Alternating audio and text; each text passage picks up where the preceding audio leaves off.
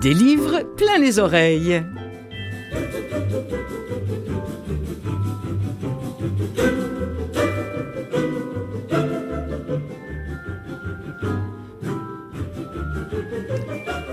Salut à toutes et à vous tous qui nous écoutez, peut-être via Canal M, peut-être via CKVL, dont je salue les auditeurs, peut-être via votre téléviseur ou encore euh, via un balado quelconque. Quand je dis quelconque, c'est simplement, je veux dire, non pas que les balados soient quelconques, mais euh, un balado qui est diffusé à droite et à gauche, soit par euh, Apple, soit par Balado Québec et tout ça et tout ça. Maintenant, c'est tellement facile d'écouter des livres plein les oreilles. De toute façon, vous n'avez même pas besoin de retenir ça. Vous allez sur Google et vous écrivez des livres plein les oreilles. Et patapouf, vous tombez sur toutes les émissions qui existent depuis que je les fais, c'est-à-dire depuis 25 ans. Non, c'est pas vrai. Aujourd'hui, pas plutôt cette semaine, devrais-je dire. On va se faire des petites frayeurs parce qu'après tout, c'est inévitable. C'est une semaine de 31 octobre, alors profitons-en.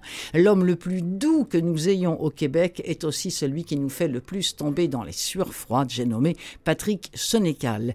Vous vous souvenez peut-être la fois où je l'avais invité avec Normand Damour euh, le lecteur d'une série noire pour les enfants écrite par Patrick Sonécal. Non, ça vous dit rien? Je vais vous le remettre en mémoire. Le premier de cette série s'appelait 7 comme 7 heures. Ah, ah, ça commence à évoquer quelque chose. Vous savez, c'est ce livre euh, dans lequel on, ce n'est pas le sang qui coule à flot dans les rues, mais bel et bien le chocolat.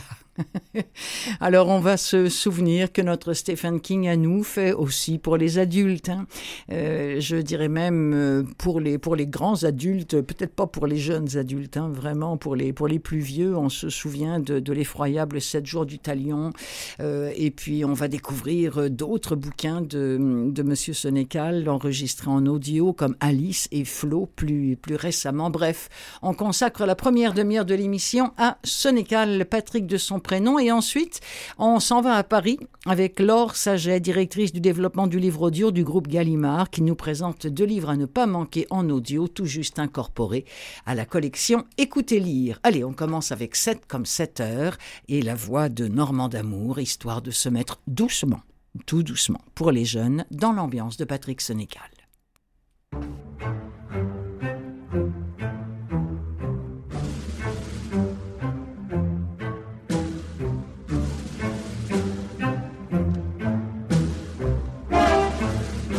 Oublia qu'il était le grand frère et s'impatienta à son tour. On, va devoir attendre encore une heure et demie? s'écria-t-il.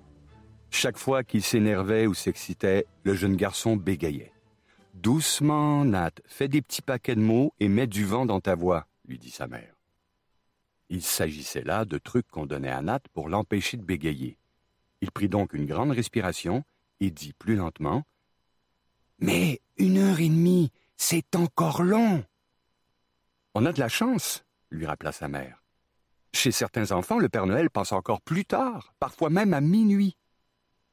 On pourrait jouer à un jeu de société, proposa Papa Pat, qui terminait son second morceau de gâteau. Papa Pat était un maniaque de jeux de société. Il en achetait régulièrement au grand découragement de son amoureuse, Mère Soph. On joue au colon de Catane, proposa Rome. On joue à Scotland Yard, lança Nat. Non, au colon de Catane. Non, à Scotland Yard. Je l'ai dit en premier, mais c'est moi le plus grand. Tadam! Le Père Noël apparut enfin dans un nuage de suie. Les enfants poussèrent des Youpi! Youpi! enthousiastes. Voici tes biscuits, Père Noël, lui dit Nat. Et ton lait aussi, ajouta Rome. Papa Pat et Mère Soph se tenaient à l'écart, collés l'un contre l'autre, attendris par ce beau spectacle. Le Père Noël, lui, examinait les deux enfants sans réagir, silencieux. Son regard était bizarre, comme si le vieil homme n'était pas de bonne humeur. Il tenait son sac sur son épaule, un sac qui semblait vide. Tu n'as pas de cadeau dans ton sac, Père Noël? s'étonna Nat. Tout à coup, d'un geste large et brutal, le Père Noël balaya de sa grosse main les biscuits et le verre de lait qui volèrent en l'air et se répandirent sur le plancher. Les enfants en demeurèrent pétrifiés de stupeur. Mère Soph s'avança rapidement en demandant ce qui se passait. Aussitôt, le vieil homme la poussa dans le sapin qui s'écroula sur elle.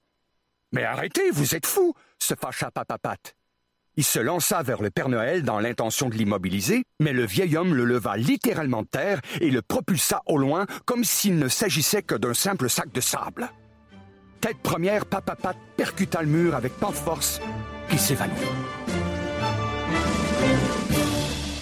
Et oui, dans l'univers de Sonic le, Père Noël n'est plus le Père Noël le gentil que l'on connaît. Il n'est pas le seul d'ailleurs. Il y a le lapin de Pâques aussi et la fée des dents qui sont devenus très très très inquiétants pour les enfants. Que se passe-t-il donc? Rome et Nat vont essayer de résoudre ce mystère en plongeant dans une aventure qui va les obliger à surmonter leur peur.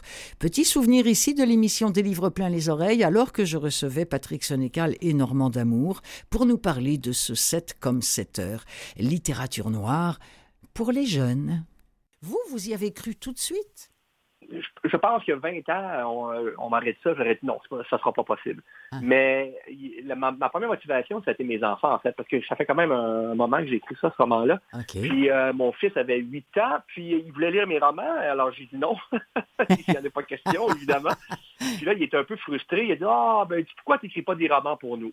Pour nous, étant lui et sa sœur. Fait que là, évidemment, quand tes enfants te disent ça, c'est difficile de ne pas euh, répondre à l'appel. Fait que je me suis dit, comment je pourrais faire pour écrire euh, des romans pour mes enfants, euh, mais tout en m'amusant, en étant, en n'ayant pas l'impression de faire quelque chose que j'ai pas envie de faire. Non, c'est les deux conditions, je les ai trouvées assez vite. Il faut que je reste dans, le roman noir.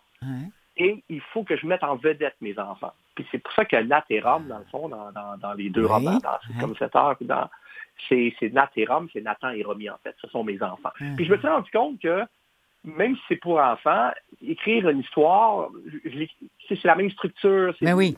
Je me suis préparé de la même manière, j'ai usé des mêmes trucs, des mêmes euh, effets narratifs. Mais est-ce qu'il y a beaucoup d'essais-erreurs, Patrick? Est-ce qu'il y, a des fois où vous vous dites non, non, ça je peux quand même pas aller jusque-là, c'est peut-être un petit peu trop. non? parce que, non, parce que tu te mets ce, ton imaginaire, quand, quand tu t'adresses à des enfants, ton imaginaire se met tout de suite sur. Vous savez, un, chemin de fer, qu'on peut, on, tire une espèce de levier, puis la traque change, là, ah. la, la, traque ah, dans une, autre, direction. On hmm. dirait qu'automatiquement, j'ai comme activé ce levier-là dans ma tête, puis c'était comme pas possible. J'ai jamais eu le goût de dire ah, j'aimerais ça que Nathan se fasse la tête par le méchant. Non, ça ne m'a jamais tenté. J'ai pas eu à résister à cette idée-là parce qu'on n'allait pas là. Mon, ah. imaginaire n'allait pas là. Mais est-ce que c'est venu rapidement, Patrick, ces personnages euh, sympathiques, de les transformer en pleutres? Ça, vous est venu comme ça? Vous avez dit, ah, voilà l'idée. Ben, c'est-à-dire que je me suis rendu compte que quand on écrit des quand on veut faire peur aux adultes, on veut on veut créer l'horreur chez l'adulte, il faut prendre des choses qui normalement les sécurisent qui deviennent menaçantes. Alors, je me suis dit, pourquoi pas la même chose avec les enfants? Puis, ce qui sécurise les enfants, ben, c'est le Père Noël, c'est le... Normand, Normand d'amour, on va, je vais, me tourner un petit peu euh, vers vous, qui avez donc lu ce, livre-là. Vous avez dû, Normand d'amour, vous amuser comme un fou à lire euh, ah comme cette heure. C'était génial, puis je me suis vraiment laissé aller euh, par son histoire. Je l'avais lu une couple de fois avant, avant de la lire, puis waouh, j'ai fait OK, OK, OK. Il a vraiment réussi à à, plier un peu son talent vers les mm. enfants, puis à faire en sorte que ça, ça s'y très bien. Puis effectivement, je pense que les enfants qui écoutent ça vont certainement être captés par l'histoire. Je suis écouter quelques extraits, puis euh, ça, marche très bien. Finalement, il, est bon pour faire des personnages euh, sombres et tout ça. Puis là, mais comment il va adapter ça pour les enfants? Puis je suis allé écouter ça, puis c'est vraiment très bien fait.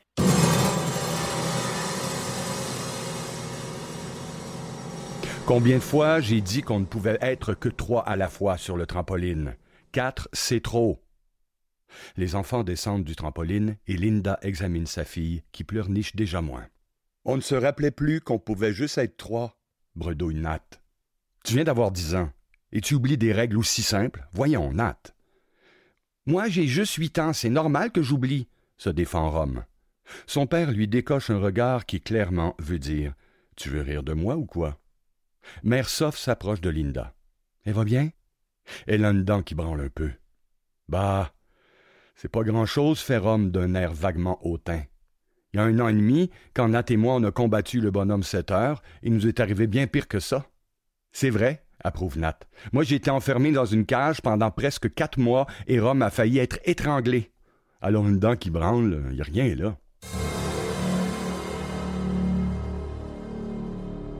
Alors ça, vous l'avez peut-être compris, c'est la suite de 7 comme 7 heures. Ça s'appelle Madame Wenham. Je reviendrai là-dessus euh, lorsque je vais faire un spécial jeunesse d'ici quelques semaines. Mais n'oublions pas que Patrick Sénécal, c'est d'abord et avant tout des romans qui font peur, aux adultes. Et là, je voudrais vous présenter deux nouveautés. Ben, Alice, c'est déjà il y a quelques mois, et Flo, ça vient de sortir. Alice, de Patrick Sénécal, lu par Catherine Brunet et Anaïs Cadorette Bonin. Il était une fois Alice, une jeune fille curieuse, délurée, fonceuse et intelligente. Déjà là, ça vous rappelle sûrement quelqu'un de Brossard. Bon. à 18 ans, poussée par son besoin d'affirmation de soi, elle décide qu'il est temps de quitter le cégep et le cocon familial pour aller vivre sa vie là où tout est possible, c'est-à-dire dans la métropole. Ça rappelle une autre Alice, et sauf que elle, eh bien, les lapins vont être de drôles, les petits lapins blancs, vous savez, ça va être de drôles de personnages qu'elle va rencontrer parce que, bon, Montréal, c'est une grande métropole et comme dans toute grande ville qui se, qui se respecte, eh bien, les excentriques, comme Charles ou comme Véru, comme Andromaque ou comme Chess, pouf, ils ne sont pas rares. La voici Alice alors qu'elle franchit le pont vers Montréal. Je traverse le pont. Drôle de feeling. Pas d'emprunter le pont Jacques-Cartier comme tel, je l'ai quand même fait une centaine de fois, mais de le traverser en sachant que je ne le reprendrai plus. Pas avant un bon bout de temps, en tout cas. Le fleuve Saint-Laurent, les poutres de métal tout rouillées, la tour de Radio-Canada, la grosse enseigne de Molson, les buildings du centre-ville. Je les ai jamais regardés avec autant d'attention. Je te laisse où, la grande? N'importe où. Première fois que je fais du pouce aussi. Mes parents seraient pas contents. De toute façon, ils sont pas contents en ce moment même. Je leur ai annoncé la grande nouvelle. Depuis deux semaines, ma décision est prise, mais j'ai attendu la fin des cours. En fait, j'ai surtout attendu aujourd'hui, le 25 mai, jour de ma fête. Le jour de mes 18 ans. Symboliquement, je trouvais ça intéressant. En plus, c'est l'an 2000. 18 ans en l'an 2000. C'est pas un hasard, c'est un signe. Une preuve que je prends la bonne décision. Au moment où ils me demandaient à quel resto j'avais le goût d'aller pour ma fête, je leur ai balancé la bombe. Papa, maman, je retourne pas au cégep en nous, puis je vais aller rester en appart à Montréal. Ils m'ont pas cru. Ils pensaient que je blaguais. Ah ah, sacré Alice, une vraie comique. Ils ont pas ri longtemps. Ils ont fini par réaliser que je niaisais pas. C'est là que les cris ont commencé. Pas les miens, les leurs. Fallait s'y attendre. Je suis restée calme presque tout le long. J'ai même essayé de leur expliquer. Je dis bien essayer, parce que honnêtement, c'est pas super clair pour moi non plus. Je leur ai dit que je me posais plein de questions depuis quelque temps, que je réfléchissais beaucoup. Ils l'avaient sûrement remarqué, non? Je leur ai dit que je les aimais, que j'aimais mes amis, que j'haïssais pas non plus la vie que je menais, mais. Mais quoi? a tonné mon père. C'est quoi d'abord le problème? Papa qui jouait les gros méchants, qui voulait me faire peur. Mais il était vraiment déconcerté, je le voyais bien. J'ai continué à rester calme. J'ai répondu qu'il fallait que je connaisse autre chose. Parce qu'il y a d'autres choses, je le sais. Et elle va connaître autre chose, la gamine, laissez-moi vous dire que ce sera pas rose tous les jours. Bref, c'est du Patrick Sénécal. Il y en a un autre livre vraiment intéressant de, de Sénécal en cette semaine du 31 octobre, c'est Flo, F-L-O euh, c'est lu par Dominique Lorange et Nadine Brière. Tout ça a été enregistré chez VVLA, euh, Voix Livre Audio. Euh, là, c'est l'histoire un, petit peu, un petit peu difficile d'une gamine qui vit entre des, dans un couple dysfonctionnel. C'est du moins ce qu'on comprend rapidement. Oh, puis regardez, plutôt que, de, que je vous raconte tout ça, j'ai envie de vous faire entendre euh, un extrait euh, d'une entrevue que Patrick Sonécal euh, a donnée dans le cadre du Salon du livre Saguenay-Lac-Saint-Jean, entrevue menée par François Bernard Tremblay. Et dans, dans l'extrait qu'on va entendre, on va d'abord entendre Patrick Sonécal qui lit lui-même un extrait de Flo, et ensuite il nous en parle, et ensuite on va entendre ce qu'en fait Dominique Lorange dans la version audio de VVLA. C'est sûr que des fois, papa et maman se chicanent. Mais chaque fois que je dis à mon oncle Hubert que ça va bien avec papa, il fait toujours une drôle de face. Là, tantôt, il avait un cadeau pour moi. Il m'a donné trois livres. Il n'y avait rien d'écrit sur la couverture, il y avait juste des fleurs et toutes les pages étaient blanches dedans. Il m'a dit que c'était pour écrire mon journal intime. Il a voulu m'expliquer c'est quoi, mais je lui ai dit que je le savais parce que j'ai lu les journaux intimes d'Aurélie Laflamme. C'est des romans écrits par Andia Desjardins. Et c'est super bon. Il m'a dit que ça, c'était des romans inventés, mais que mon journal intime à moi, ce serait vrai et que personne n'aurait le droit de le lire. C'est pour ça qu'on peut écrire tout ce qu'on veut dedans, c'est secret. Il me dit que quand on vit des affaires difficiles, des fois, ça fait du bien de l'écrire dans notre journal intime. Il m'a demandé si je vivais des affaires difficiles des fois, et j'ai dit non. Il a fait une face comme s'il n'était pas sûr, et ensuite, il a dit que faire un journal intime, c'est un bon moyen de comprendre nos émotions. Ça, je n'ai pas trop compris ce que ça voulait dire, mais il m'a dit que je comprendrais en écrivant. Alors, c'est ça. J'ai commencé mon journal intime. Là, je vais arrêter et je vais lire un petit peu avant de me coucher. Bye.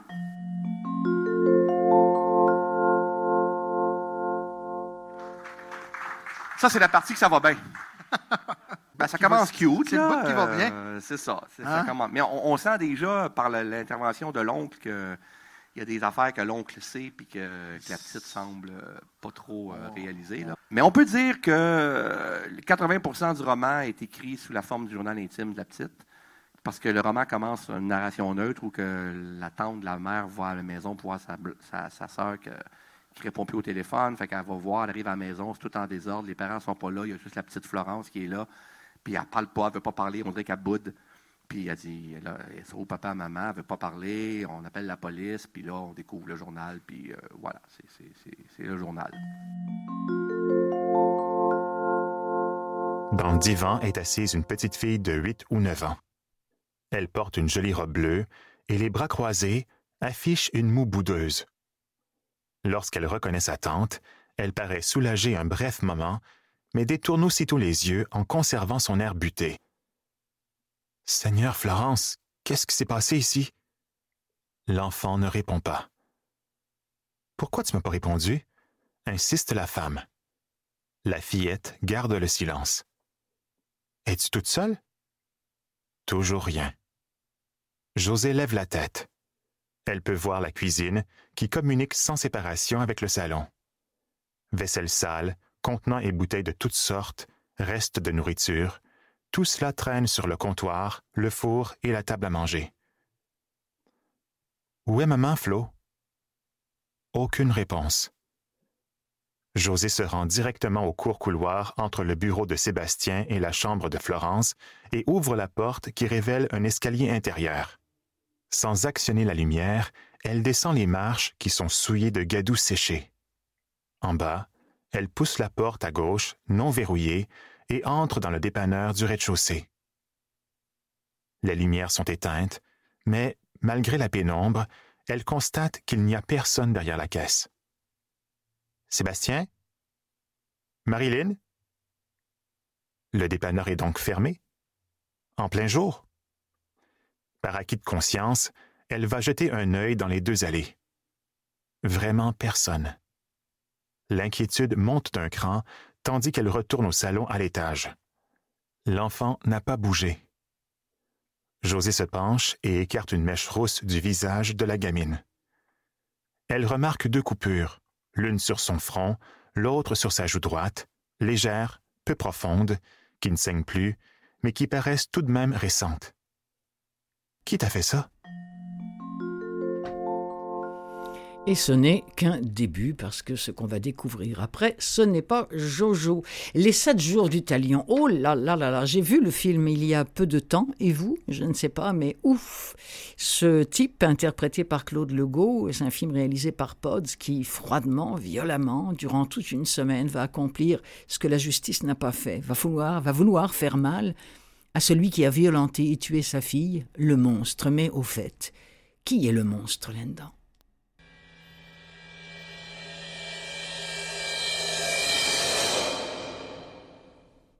Le monstre se réveillait. Bruno alla à la cuisine, prit une assiette déjà pleine de nourriture ainsi qu'un verre de jus et marcha vers le couloir.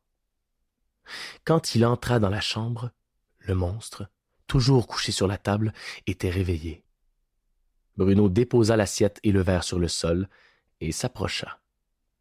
Le monstre ressemblait à un zombie. Ce n'était plus dû seulement à ses cheveux sales et plaqués sur son visage, ni à sa peau de plus en plus blanche malgré les hébreux rouges, mais aussi à une sorte de mollesse d'inertie qui se dégageait de lui, même s'il était attaché. Il tourna les yeux vers Bruno. Dans son regard, même la peur était lasse, épuisée. Il serra les dents un moment, puis la voix rocailleuse marmonna. T'es fou, Amel. Fini le vouvoiement. Le monstre avait-il enfin compris qu'il n'avait plus rien à gagner? Bruno ne réagit pas. D'une voix à peine plus forte, l'autre ajouta péniblement. Qu'est-ce que tu m'as fait hier soir? Silence. Le monstre releva légèrement la tête. Réponds-moi, Calice. Qu'est-ce que tu m'as fait hier soir? Tu vas au moins me dire un mot avant que je crève? Et comme s'il réalisait ce qu'il venait de dire, la panique crispa son visage, et au bord des larmes, il gémit. Si j'en peux plus, tu comprends ça? J'en peux plus, Amel. Il eut un sanglot. Mais je veux pas. Je veux pas mourir, Mel. Mettez-moi en prison pour le restant de mes jours, mais je. Je veux pas mourir. Qu'est-ce que. Qu'est-ce que je peux faire pour que t'arrêtes? J'en peux plus. Tandis que le monstre se lamentait, Bruno actionna la manette de la table, puis redressa celle-ci à la verticale. Une minute après, le prisonnier était sur le sol, moitié assis contre le mur, moitié couché, les bras flasques sur le plancher, les mains attachées aux chaînes maintenant lâches. Le repas était tout près de lui, mais il n'y portait aucune attention. Il ressemblait à une marionnette dont on aurait coupé les fils. Il dévisageait toujours Bruno, le regard oscillant entre la terreur et le découragement. Tu m'as opéré hier. J'ai j'ai tout senti. Là-dessus, il désigna du doigt une petite fente entr'ouverte sur son abdomen, longue de quelques centimètres. Pis tu m'as même pas fermé au complet. D'une main tremblante, il osa toucher la fente. Curieusement, elle ne saignait pas, n'était pas béante on aurait presque dit une bouche fermée sans lèvres. Il avait une ouverture dans le ventre, et pourtant il ne ressentait rien. C'est quoi ça? Ah si, qu'est-ce que tu m'as fait? Réponds-moi, c'est quoi cette fente-là? Bruno, qui s'était contenté de le regarder sans bouger, tourna les talons et sortit. Il alla s'asseoir au salon. De la chambre, aucun cri, aucun son. Le monstre devait être fasciné et terrorisé par cette ouverture sur son ventre. D'ici une ou deux heures maximum, il aurait une réponse. Ouf. Et puis ça, c'est rien aussi, parce que c'était épouvantable. Quelle imagination ce Sénécal qui est, au demeurant, je le disais au début de l'émission, mais un type tellement doux, tellement adorable. C'est, vraiment paradoxal. En pitié, on a, on a du temps pour un petit dernier, le 51-50 rue des Ormes, toujours de Sénécal, lu par Marjolaine Lemieux, Dominique Lorange et Joachim Lamoureux. On est avec Yannick Bérubé, 23 ans, qui est séquestré à cette adresse, au 51-50 rue des Ormes, dans la ville de, de Montcharles. Euh, alors au début, c'est assez banal, par la suite, ça devient épouvantable encore là. Euh, il y a tout un, tas de personnages, dont le père qui est un psychopathe, en tout cas, bon, euh, la mère qui est encore plus dangereuse que le père, euh, une gamine qui est muette, tout y est. Et pour Bérubé, l'enjeu est simple, il faut qu'il s'évade à tout prix de cette maison de fou, sinon il va y laisser sa peau ou sa raison extrait. Fou. Un mot tellement banal, employé à tort et à travers. Pourtant, c'est le premier et le seul qualificatif qui me traverse l'esprit en ce moment. Alors je l'écris, et tant pis pour les clichés. De toute façon, l'originalité n'est pas du tout ma préoccupation en ce moment. Je ne suis pas un auteur, mais un prisonnier. Certains diront qu'il y a analogie, mais je n'ai vraiment pas la tête à philosopher. Fou. Voilà. Franchement, je ne peux rien trouver de mieux. Au terme de ces trois dernières journées, je crois que je peux me vanter de comprendre le sens profond de ce mot. Trois jours. C'est assez ironique. Moi qui ai insisté pour avoir de quoi écrire, me voilà avec assez de feuilles pour recopier le Coran au grand complet. Vide total. En fait, non. C'est le contraire. C'est trop plein. C'est la première fois que je vais écrire sur moi. J'ai déjà écrit des petits poèmes insignifiants, quelques nouvelles pseudo-intello, mais rien de vraiment personnel. Jamais ressenti le besoin. Mais maintenant, oui. Besoin de me défouler, de jeter sur papier mes émotions, mes peurs, mes interrogations, mes espoirs peut-être. Si je m'en sors, Seigneur, juste écrire ces cinq mots est tellement terrifiant. Je ne suis pas convaincu du tout que je tiendrai à ce qu'on lise ce que j'aurais écrit. Je n'écris pas ceci pour quelqu'un. Je veux juste écrire pour moi. C'est ma seule évasion possible. Du moins en ce moment. Juste écrire les événements dans l'ordre. Ce sera peut-être déjà très libérateur. Ça va peut-être m'aider à voir clair. Bon, on y va. Ça a commencé il y a trois jours. Soyons précis, le vendredi 21 septembre 1991. Je commence mes cours à l'Institut de littérature lundi. Je me trouve à Montcharles depuis trois jours seulement et, comme je ne connais pas cette ville de 25 000 habitants, je décide de profiter des derniers beaux jours de l'été pour visiter le coin en vélo. Vers 11h30, je pédale donc sans me presser dans les rues très tranquilles du Patelin me rends jusqu'au centre-ville, joli mais léthargique, m'arrête pour manger dans un casse-croûte. Rien de très excitant comme ville.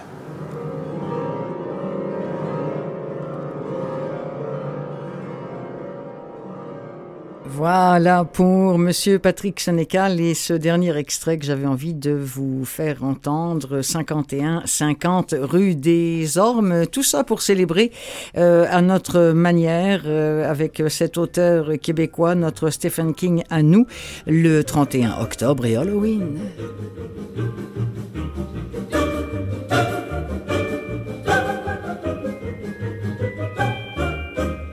Restez des nôtres en seconde partie, une nouvelle chroniqueuse, Laure Saget, qui est à la tête euh, de la collection Écoutez lire de chez Gallimard, va venir euh, elle-même, bon, par téléphone bien sûr, elle est à Paris, mais nous présenter deux nouveautés auxquelles elle tient beaucoup en livre audio, évidemment, puisque vous écoutez l'émission des livres plein les oreilles et que c'est Clotilde Sey qui l'anime. À tout de suite.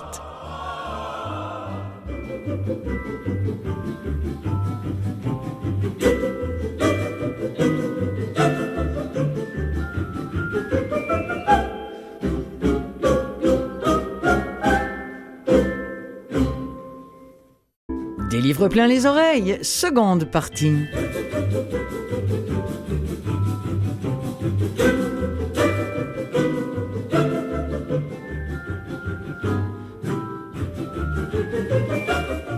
C'est une nouveauté cette semaine. J'ai demandé à d'autres personnes qui œuvrent aussi dans le livre audio, mais pas forcément sur notre territoire, de nous parler de nouveautés dans leur catalogue, dans leur maison d'édition, à eux ou à elles.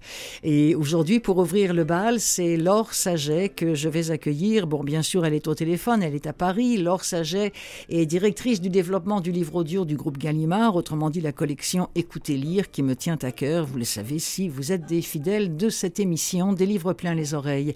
Avec Laure, on va découvrir deux merveilles de bouquins tout juste sortis en livre audio. Et puis comme toujours, on va finir cette demi-heure avec une nouveauté d'ici cette fois-ci. Un homme et ses chiens de Marc Séguin, c'est tout nouvellement sorti sur papier chez Leméac et c'est en audio chez Bulldog. Alors on y va.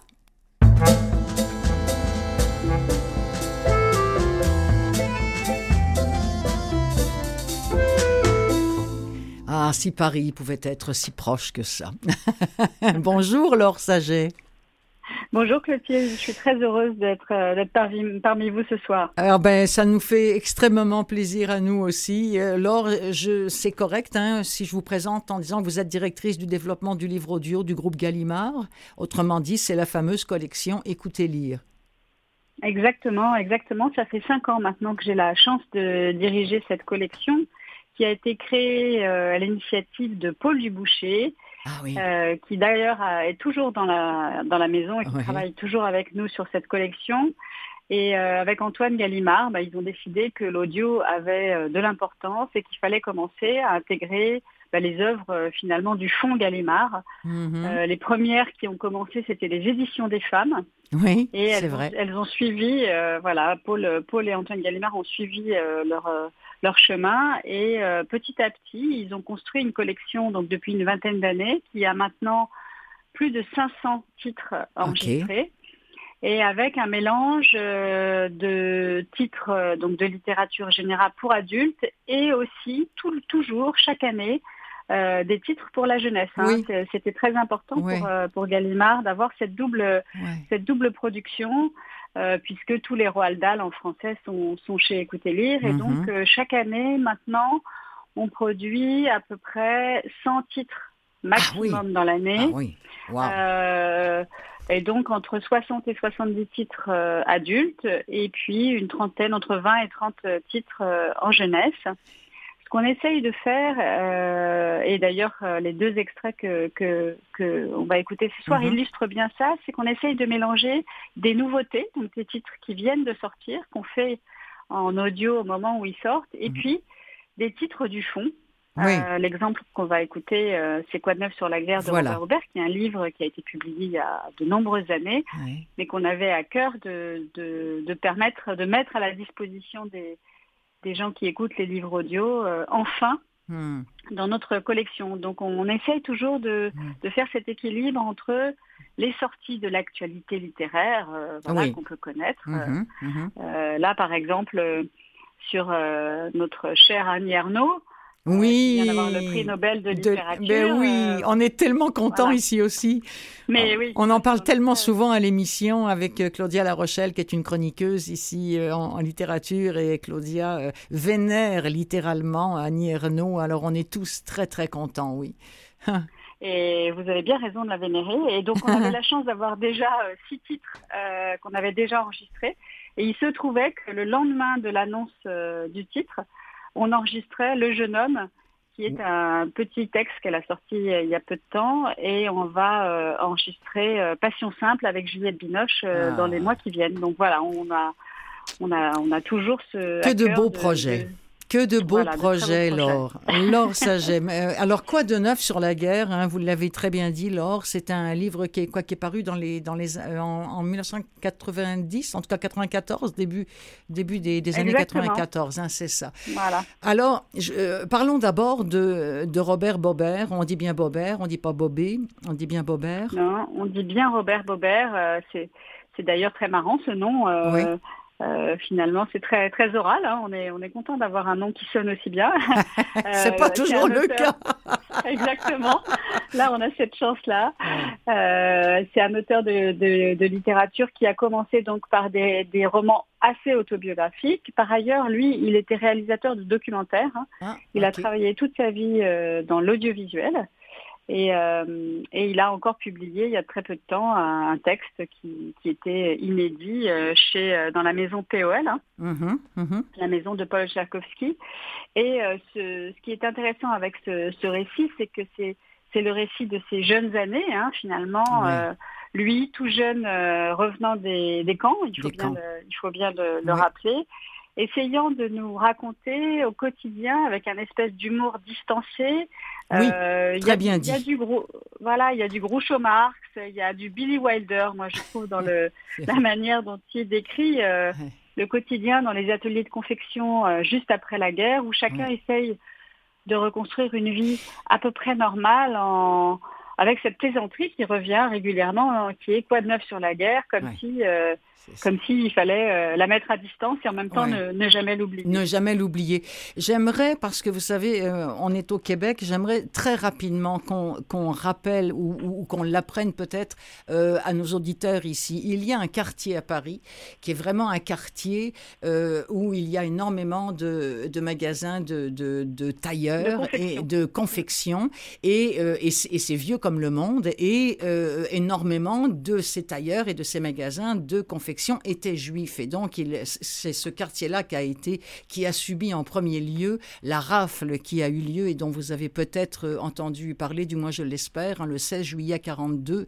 On a, on a, on a enfermé dans, dans, un, dans un vélodrome euh, le plus de juifs possible pour les envoyer dans les camps. Mais ce, livre-là n'en parle pas directement. Vous, avez, l'avez très bien présenté justement, euh, Laure Sagesse, c'est que euh, oui, cette vie, ce passé est là à chaque page, mais avec toujours un peu d'humour, un peu surtout beaucoup d'espoir, mais parfois c'est quand même très très douloureux. Mais on n'est pas dans, le livre, on n'est pas dans, dans Nuit et brouillard, là, c'est ça que je veux dire.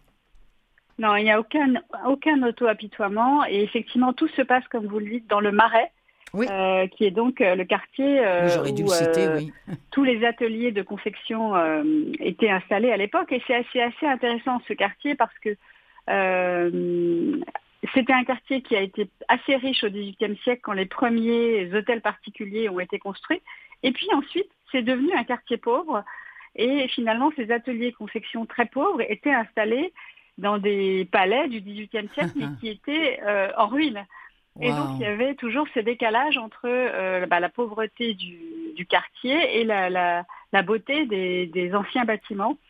Euh, d'ailleurs, le, quartier du Marais est resté un quartier de confection et un quartier juif jusqu'il y a encore quelques années. Il s'est il s'est beaucoup euh, gentrifié, comme on dit. Oui, c'est ça. C'est ça, exactement. oui, c'est un terme qu'on utilise beaucoup ici aussi. Mhm, voilà. voilà. Mais ok, alors nous sommes dans un atelier, nous sommes avec des, mhm. avec des personnages absolument savoureux, Albert, le patron, sa femme, Léa, bon, etc. Euh, et je voudrais tout de suite qu'on en écoute un extrait parce que c'est peut-être un extrait un petit peu plus douloureux, même si moi, je, suis, vous savez, on a une expression ici, on dit qu'on est flabbergasté. Ça, veut dire qu'on est, euh, on est littéralement sur le cul. J'arrive pas, j'arrive pas à trouver le mot en, français de France. Dépassé, non, pas, pas dépassé. Euh, euh, waouh, on est, on se peut plus, quoi. Je veux dire, en écoutant ces, ces mots-là, alors surtout lus par Denis Podalides. On, on écoute un extrait de Quoi de neuf sur la guerre de Robert Bobert. Si j'ai raconté toutes ces histoires, c'est parce qu'elles précèdent une autre histoire qui est surtout celle que je voudrais raconter. Une histoire qui, même si elle n'a l'air d'avoir aucun rapport avec les histoires précédentes, en est pourtant très proche.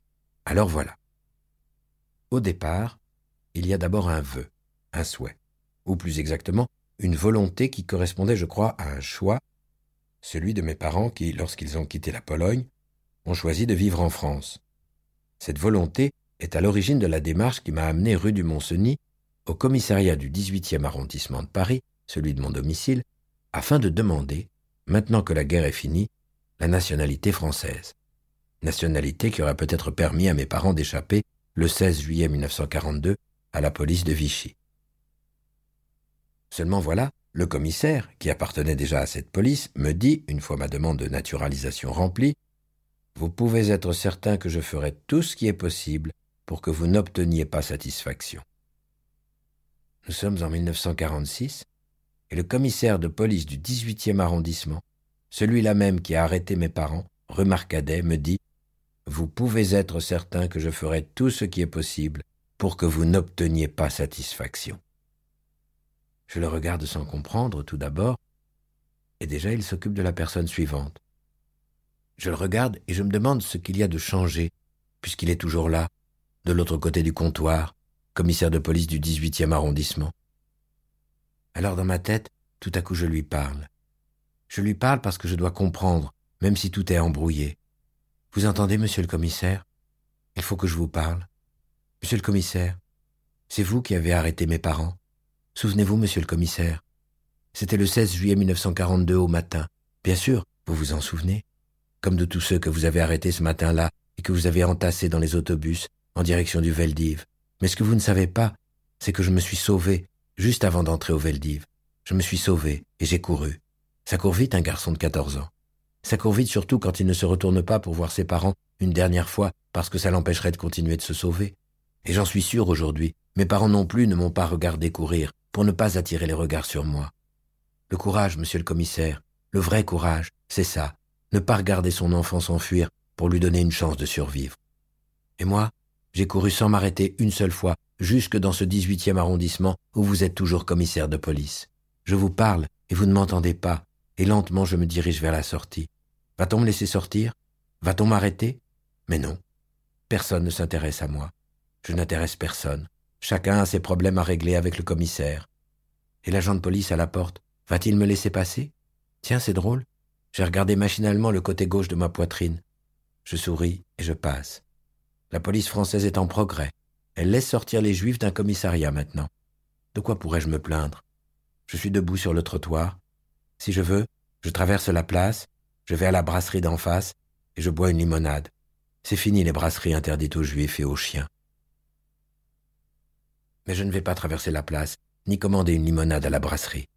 Je reviens sur mes pas, au contraire, je me remets dans la queue en attendant mon tour.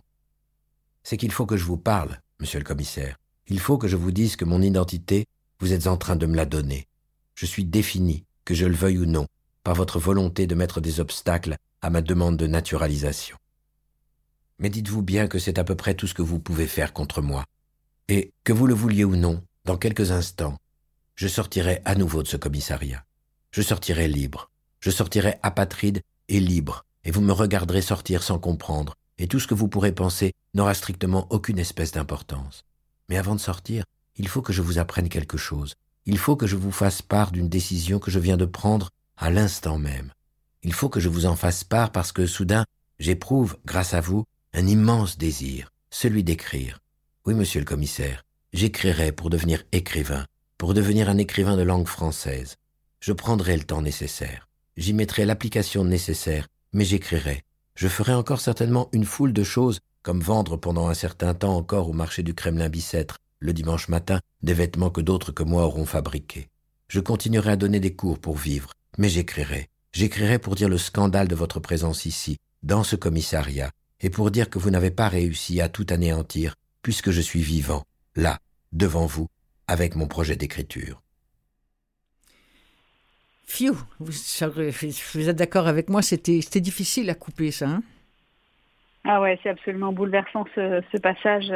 Ah là là. Et, voilà, puissance. Et il n'y a pas de haine, parce que c'est ça que vous disiez, même, même c'est ce qui est formidable dans, dans la lecture de, de Podalides, c'est qu'il n'y a, y a pas de haine, il y a, y a il y, a, le constat. Il y a, c'est, vraiment. Je, rappelle pour les gens qui viendraient juste de se joindre à nous que c'était un extrait de Quoi de neuf sur la guerre de Robert Bobert, lu par Denis Podalides, et ça vient de sortir euh, en audio, en livre audio, euh, chez Écoutez Lire, euh, qui dépend de la grande maison Gallimard. Et je reçois d'ailleurs la, la responsable, la directrice de chez Écoutez Lire. Vous vouliez aussi, Laure, nous présenter un autre livre, beaucoup plus récent celui-ci. Bien sûr, je vais le présenter, mais juste avant, pour euh, les gens qui nous écoutent, imaginez que Robert Bobert, qui a aujourd'hui 85 ans, était là pendant l'enregistrement. Ah. Et donc, il a pu écouter Denis Podalides dire son texte comme on vient de l'entendre. Ah. Il était absolument bouleversé et en même temps tellement heureux. Voilà, je voulais ah. juste vous dire que parfois, en studio, il y a des petits moments comme ça qui sont des miracles. Avec euh, Robert Bobert, 85 ans, qui peut entendre euh, les mots de, qu'il a écrits hmm. euh, quelques années avant hmm. et qui décrivent ce qu'il était quand il avait, euh, bah, à l'époque, je pense qu'il avait une vingtaine d'années quand il est revenu. quand il est revenu de la guerre et, qu'il a eu cette révélation. Hmm. ce qui nous prouve, oui, et, ce qui nous prouve, Laure, à quel point le livre audio, c'est vraiment une autre façon de lire, mais c'est une façon de lire qu'on le ah veuille ou non. Hein. ça, ça, met vraiment en valeur la puissance de l'écriture. Et donc l'autre livre, euh, alors c'est à l'autre bout de, la chaîne de la vie, puisque là, on a choisi un, livre d'un très jeune auteur qui a 27 ans, euh, qui s'appelle donc Victor Gestin. C'est son deuxième roman qui s'appelle L'homme qui danse. Le premier roman avait eu le prix Femina des lycéens, donc euh, c'est déjà ça montrait à quel point c'était un auteur qui touchait la jeunesse. Euh, et là, c'est son deuxième roman qui sort, qui s'appelle L'homme qui danse et qui euh, tout simplement raconte le parcours euh, d'un homme de l'âge de, on va dire, 8 ans jusqu'à l'âge de 45 ans. Hmm. Et la manière dont il a construit sa vie autour du fait de vivre et de sortir tous les soirs en boîte de nuit. Alors quand on raconte ça, ça paraît oui, un peu fin léger. Euh, non, mais, mais c'est pas ça du tout. On est, on est, on est dans les problèmes existentiels jusqu'au bout des ongles, absolument. Absolument. Euh, d'ailleurs, si, si, je peux me permettre, il y a, il y a quelques bouts de phrases euh, qui disent très bien. Euh, la boîte, en parlant de la boîte de nuit, c'était comme le grand tambour d'une machine à laver. Il suffisait d'y rester, se laisser faire par elle. Ou alors, les problèmes. Il y a aussi, ah oui, à un moment donné où il dit que la, en parlant du visage de, de l'injustice, parce qu'il y a ceux il y a ceux qui sont capables de danser puis de se laisser aller, puis il y a ceux qui sont en marge, qui sont qui restent sur les côtés de la piste de danse. Et c'est son cas pendant très longtemps. Et, et, de là, il dit euh, une boîte comme ça, c'est un visage de, de l'injustice. Moi, je, je, trouve ça. Qui, qui aurait pu penser à dire qu'une boîte de nuit un, un, un, dancing, comme on disait à l'époque en France, en bon français, était un visage de l'injustice? Quelle belle écriture. Oui, une sorte de mini-représentation de la société. Euh, bah oui. Avec ses codes, avec ses modalités de communication. Et, ce que je trouve assez touchant dans ce, dans ce parcours, c'est que alors que c'est le lieu de l'angoisse et, l'enfer absolu pour lui euh, hmm. la première fois qu'il vient, finalement, à travers euh, la transformation qu'il va opérer sur lui-même, ça va devenir son seul lieu d'épanouissement. Hmm. Oui. Et, c'est la vie extérieure qui va être plus compliquée pour lui. Donc il y a une espèce d'inversion. Euh, et, finalement, c'est aussi euh, c'est une sorte de métaphore du parcours euh, de chacun Absolument. sur la manière dont il va dépasser ses peurs, essayer de communiquer avec les autres, trouver sa place dans le monde, en fait. Oui, oui, oui, oui, oui, oui, oui. Euh, dans la danse, écrit-il à un moment donné, la vie s'ordonnait, se réglait en un système de rythme et de mouvement dont même les ruptures répondaient à une logique. C'est ça. Il y a quelque chose de très, très rassurant, finalement, pour lui dans, dans ce qu'il a réussi à acquérir sur, sur la danse. Ah, c'est fou. Et euh, peut-être qu'on écoute l'extrait avant et ensuite je vous, je vous raconterai euh, l'expérience de l'enregistrement. D'accord de la même manière, l'auteur a pu venir écouter le, le Ah avec grand plaisir. Alors, alors extrait de L'homme qui danse de Victor Gestin, c'est lu par Gaël Carmine Lindy, est-ce que je prononce bien?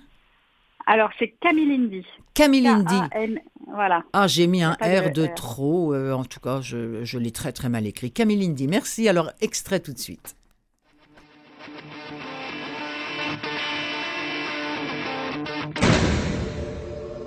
Madonna, Like a Prayer.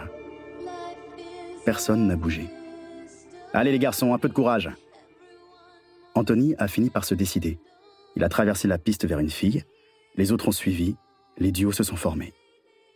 La musique est montée d'un cran, et alors d'un même élan, comme si tous avaient répété, ils ont commencé à danser. Leurs bras et leurs jambes se sont mis à enchaîner des mouvements, débordant d'idées, tournoyant par paires sur le sol soudain mouvant lui aussi, parcouru de rondes lumières. Je me suis retrouvé seul, à ce détail près qu'en face de moi se tenait une fille, plus seule encore, la restante, Aurélie. Elle avait gardé son pull par-dessus sa robe. Dépassant à partir des genoux, ses jambes, subitement fines, la faisaient ressembler à un flamant rose. Elle me regardait d'un air apeuré, Craignait-elle que je l'invite ou que je ne l'invite pas? Manque plus que toi m'a crié Guy. J'ai voulu me lancer, mais je suis resté bloqué. L'espace était devenu vaseux, j'étais englué. J'ai réessayé à plusieurs reprises, de toutes mes forces, de toute ma bonne volonté, mais à chaque fois, quelque chose en moi se ravisait, comme si j'hésitais au bord d'un plongeoir. Guy a quitté sa table pour venir me voir. La musique a continué sans lui, les autres aussi. Tout avait l'air automatique. Alors, Arthur, tu ne veux pas danser? C'est pas ça. Tu n'as pas envie de danser avec elle? C'est pas ça. Tu as peur du regard des autres? C'est pas ça. C'est quoi alors? J'ai cherché les mots pour expliquer. Je suis bloqué. Mais non, tu n'es pas bloqué. Je vous jure que si. Donne-moi ta main. Il a pris ma main et m'a emmené vers Aurélie. Je sentais mes pieds râper le sol comme une armoire tirée sur le parquet. Et pourtant, je marchais, un pas après l'autre. Tu vois, tu n'étais pas bloqué. Il m'a lâché devant Aurélie. Maintenant, invite-la. Elle regardait ses chaussures et je regardais les miennes. Invite-la, tu vois bien qu'elle est gênée. Je le voyais, et j'en étais désolé. Je n'avais rien contre elle. J'aurais fait sa connaissance avec plaisir dans d'autres circonstances. Simplement, je n'arrivais pas à danser. Mais il le fallait. Les autres me regardaient, la honte montait en moi. J'étais mal poli, je gâchais la fête. On ne me réinviterait pas. Je suis parvenu à lever une main et à la maintenir quelques secondes à mi-hauteur entre Aurélie et moi. Elle l'a saisie d'un coup, je l'ai serrée, nous étions accrochés. Et maintenant, fais-la danser. Je ne savais pas comment faire. On ne m'avait jamais montré. Il me manquait une impulsion pour démarrer. Chaque idée de mouvement portait en elle toutes celles auxquelles il fallait renoncer. J'ai essayé plusieurs fois, comme une voiture qui cale. Mes efforts étaient invisibles. On pouvait croire que je faisais un caprice. Mais enfin, c'est pas si compliqué, il suffit de se lâcher, regarde. Et Guy a commencé à danser, levant ses cuisses l'une après l'autre, claquant des doigts avec un grand sourire. Je l'ai trouvé moche. Il voulait que je danse, ça l'obsédait. Que se passerait-il si je continuais à désobéir? Se mettrait-il à crier? Moi, je pouvais pleurer. Je n'avais plus que ça pour me faire entendre. On me laisserait tranquille à cette seule condition. Mais ça ne venait pas. Ma colère prenait toute la place. J'ai lâché la main d'Aurélie. Bon, a soupiré Guy. Ça suffit. Ici, c'est une boîte de nuit. C'est fait pour danser. T'imagines si tout le monde faisait comme toi? Danse avec moi, je vais te montrer. Il m'a attrapé la main, sèchement. Soudain, j'ai crié Non Et avec mon autre main, j'ai tapé sur la sienne. Le bruit a résonné. Je l'ai regardé en serrant les dents et vraiment cru qu'il allait hurler. Au lieu de ça, il m'a donné une claque, une grande claque qui a résonné en retour et mis ma joue en feu. Mes larmes sont sorties. Guy s'est pris la tête dans les mains en gémissant, les autres se sont figés. Seule la musique et la lumière ont continué, comme pour insister encore. Allez Arthur, rien qu'un petit pas, le reste suivra.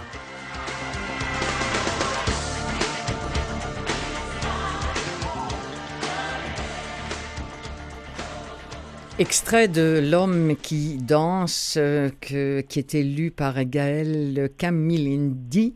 Euh, c'est un livre de Victor Gestin. Je précise que c'est moi qui me suis permise d'ajouter ces quelques notes de Madonna à cet extrait. Hein. Ça ne fait pas partie de la version originale proposée par Écouter Lire. Je le précise parce que sinon, ça fait comme beaucoup de voix dans la même émission. Alors, ça permet de pouvoir délimiter euh, ce qu'est un, extrait de, de livre audio. Je vous ai mise dans la confidence, Laure Saget.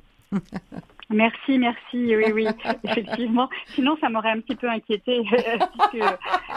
c'est l'occasion, effectivement, de dire que euh, on essaye, nous, en général, d'assez peu illustrer musicalement ou avec des, du sound design euh, nos, enregistrements, puisqu'on est vraiment sur qu'est-ce que une, un comédien qui propose une interprétation. Et je trouve que cet extrait, il est hyper intéressant si on l'oppose à, si on le compare à l'autre extrait qu'on a entendu de Nipodalides, c'est pas du tout la même interprétation. Ah ben Il y a quelque chose de très dur et de très énergique dans la lecture de Gaël Camilindi et, qui a révélé un aspect beaucoup plus énergique du texte qu'a découvert l'auteur lui-même quand il a écouté Gaël Camilindi en studio puisque donc Gaël était dans sa cabine d'enregistrement et, et, Victor était euh, dans un fauteuil juste à côté et l'entendait sans le voir. Et donc, il a assisté à cette interprétation de mmh. son texte qui était finalement beaucoup plus énergique et beaucoup plus martelée et rythmée euh, que, je pense, la manière dont lui l'avait ah, Oui. Ah, c'est intéressant.